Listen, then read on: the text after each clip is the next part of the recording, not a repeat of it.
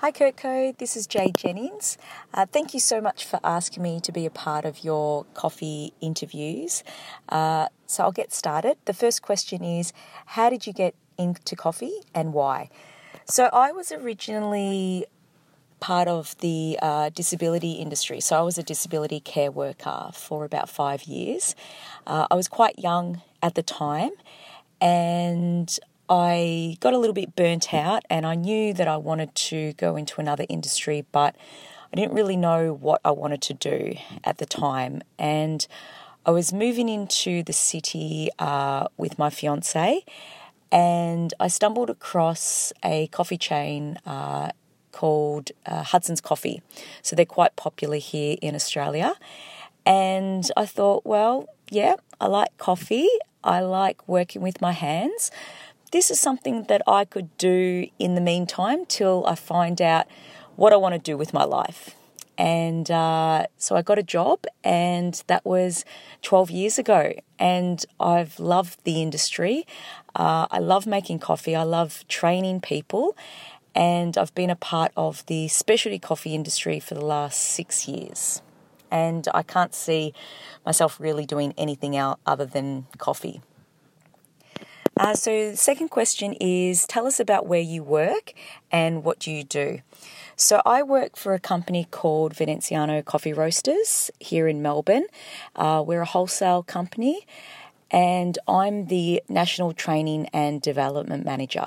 So, I look after all the trainers nationwide, uh, ensuring that we are all training at the same standard. I also work with uh, larger accounts that have their own trainers. Uh, where we are aligning them with industry standards. So it's kind of like a train the trainer model.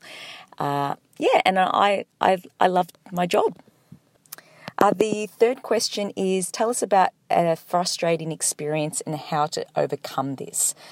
Um, probably the most frustrating experience for me uh, in in coffee was moving from a coffee chain, uh, so Hudson's Coffee, into the specialty world. So moving into uh, my role as a trainer at Veneziano. So I guess the reason why I found this frustrating is because I thought I knew how to make coffee before I entered the specialty coffee industry and I think I was a little bit of a a, a big fish in a in a small pond when I was at, at Hudson's, and then moving in at to Venance.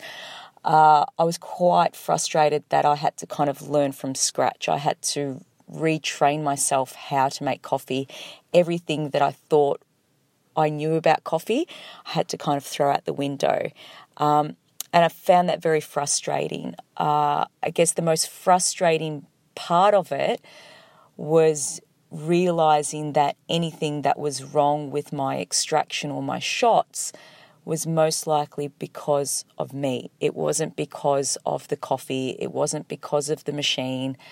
Um, and yes, that was a frustrating uh, thing to go through, but also a humbling thing. And I think it's helped me to become uh, a better trainer because I know I can I can identify that frustration when I'm training uh, other baristas. And I think the the way to get through that frustration is really just to persevere, and you need to push through it and understand that it's just part of the learning curve. And uh, you know, you need to push yourself to get better. Uh, so the f- fourth question is: uh, tell us how to gain experience in the coffee industry.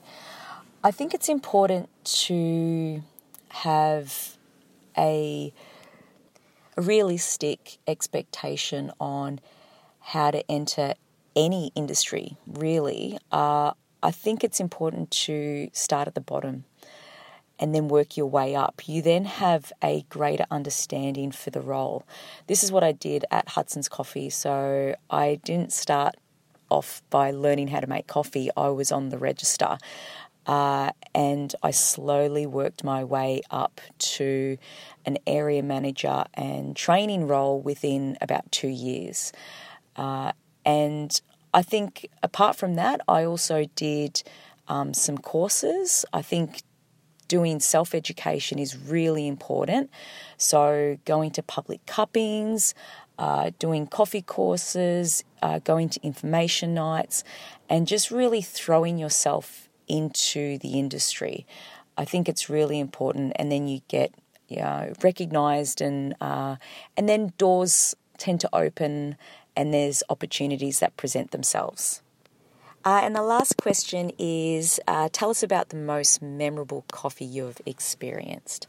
Uh, well, I have I have two in my mind. Uh, the first one is most recently I judged a barista competition, uh, and the competitor Anthony Douglas he was using a, a Colombian geisha, uh, La Esmeralda, and his tasting notes were something like nectarine, brown sugar, lime, and a jasmine finish. And that jasmine finish is imprinted on my brain. I can still remember it and still being so blown away by how accurate that was. And I've never tasted that in an espresso before. So I was just, um, yeah, I was I was uh, amazed by that. I and it, as I said, it was it's imprinted in my brain.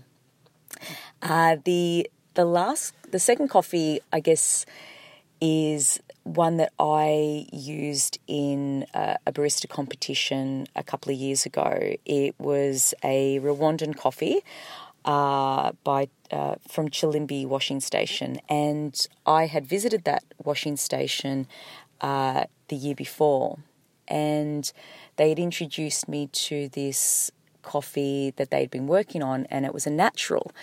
Uh, and I knew that Rwanda was not known for naturally processed coffees. And this became the very first legally exported Rwandan natural. And I had the most amazing opportunity to uh, introduce that to the coffee community. And I remember in my setup time, uh, I tasted that coffee in milk and it was unmistakably strawberry jam and vanilla ice cream. And it was the best that that coffee had ever tasted.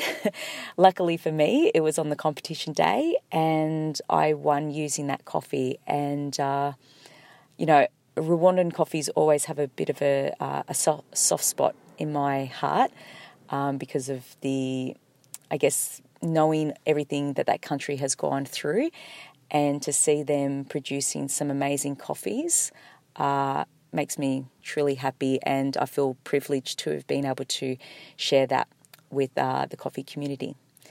Uh, and that's it for all the questions. Uh, thank you again so much, Kurtco, for listening to me. I hope um, my question, my answers were interesting and I look forward to seeing you next week when you're here in Melbourne. Thanks very much. See you later.